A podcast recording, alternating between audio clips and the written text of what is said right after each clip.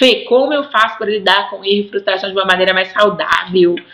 Eu já tentei, mas nunca funcionou para mim e eu sempre acabo puto porque não deu certo, porque não saiu como eu queria e tá tudo errado e eu nem quero tentar de novo porque eu errei. Ou eu fico me culpando, eu fico remoendo aquilo e não vai para lugar nenhum. O rolê, assim, de verdade, a primeira coisa que a gente tem que fazer quando a gente está querendo lidar melhor é entender de onde é que vem esse erro e, e esse fracasso e principalmente por que, que ele nos incomoda tanto.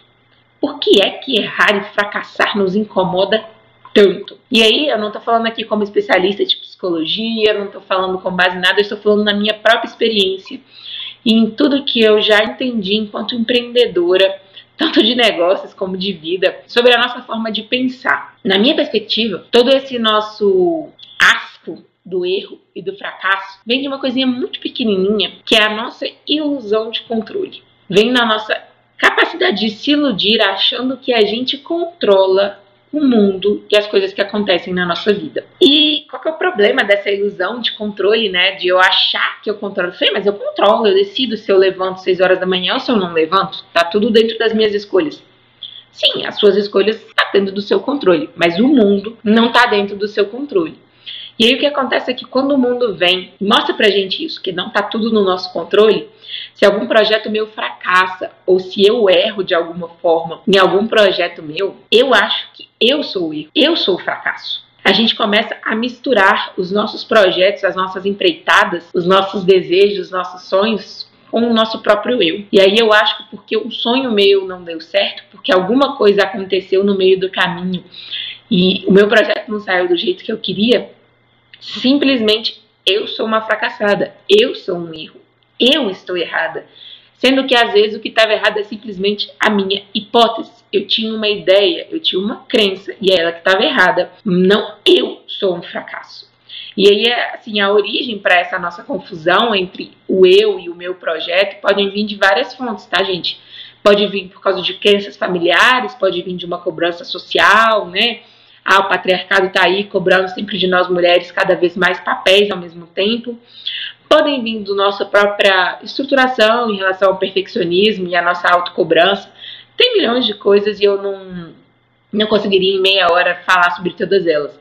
Mas o que eu quero dizer é que esse não é um processo 100% consciente, então não é que você escolheu em algum dado momento da sua vida que você iria simplesmente ah, agora eu vou me confundir com os meus projetos e eu acho que se o meu projeto fracassou, eu fracassei. Não é um projeto consciente assim, mas é um processo que acontece. E aí, quando as coisas não saem, quando a gente queria que saísse, o nosso valor perante a gente mesmo diminui. A gente passa a achar que a gente tem menos valor. E isso gera um medo muito grande de errar. Se a cada erro o meu valor que eu percebo de mim mesmo diminui, melhor eu não errar, né? Melhor eu nem tentar e nem errar, porque pelo menos eu não saio perdendo. Só que isso é uma visão muito, mas muito errada. Mas errada mesmo, sobre o que é o erro e o que é o fracasso. Que o erro, ele é só um resultado. Ele é só um resultado. Ele é um resultado inesperado e não desejado. Então, quando a gente começa qualquer coisa na vida, a gente espera obter tal coisa. A gente espera que o resultado da nossa atitude seja X. Quando isso não acontece, aquilo ali é um erro. Mas o erro, gente, ele é estático, ele é um momento, ele é um ato, ele é um resultado. Ele em si não tem carga positiva nenhuma e não tem carga negativa nenhuma. Ele é só um ato, ele é só um fato. E aí, o que a gente tem que entender é que todo, todo processo que a gente coloca na vida vai ter um resultado. Seja o resultado que a gente queira, seja o resultado que a gente não queira. Faz parte. E o universo não dá garantia nenhuma pra gente de que toda vez que a gente começa alguma coisa, o resultado que vai vir é exatamente o resultado que a gente gostaria.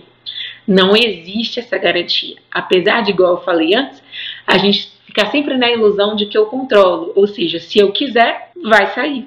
É como se tivesse uma garantia do que se eu fizer tudo o que eu acho que tem que ser feito, o resultado vai vir.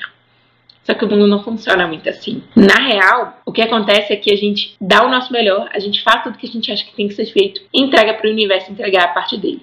E se o erro é esse resultado indesejado, não esperado, a frustração é a emoção que vem desse resultado não desejado e não esperado. Só que essa frustração em si, essa emoção, essa reação ao que aconteceu do ponto de vista biológico nosso, essa emoção choque, de logo depois que a gente recebe a notícia de que tudo não, ou do exato momento em que a gente constata que as coisas não saíram exatamente como a gente gostaria, essas emoções duram segundos. Elas duram um pouquinho só. Depois é a nossa escolha, é o nosso padrão que vai ditar se essa frustração permanece acontecendo ou não.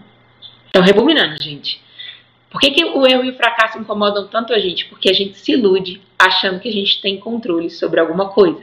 A gente acha que se a gente fizer tudo da maneira que a gente acha que deve ser feito, o resultado automaticamente virá. E quando o resultado não vem, a gente acha que a gente é o próprio fracasso. A gente é o próprio erro do que a gente fez. Só que na real, o erro é só o resultado do que a gente fez. E a frustração é a nossa própria, o nosso próprio sentimento de olhar para aquilo ali e ver que não saiu do jeito que a gente queria. Então é só isso, um resultado e uma emoção.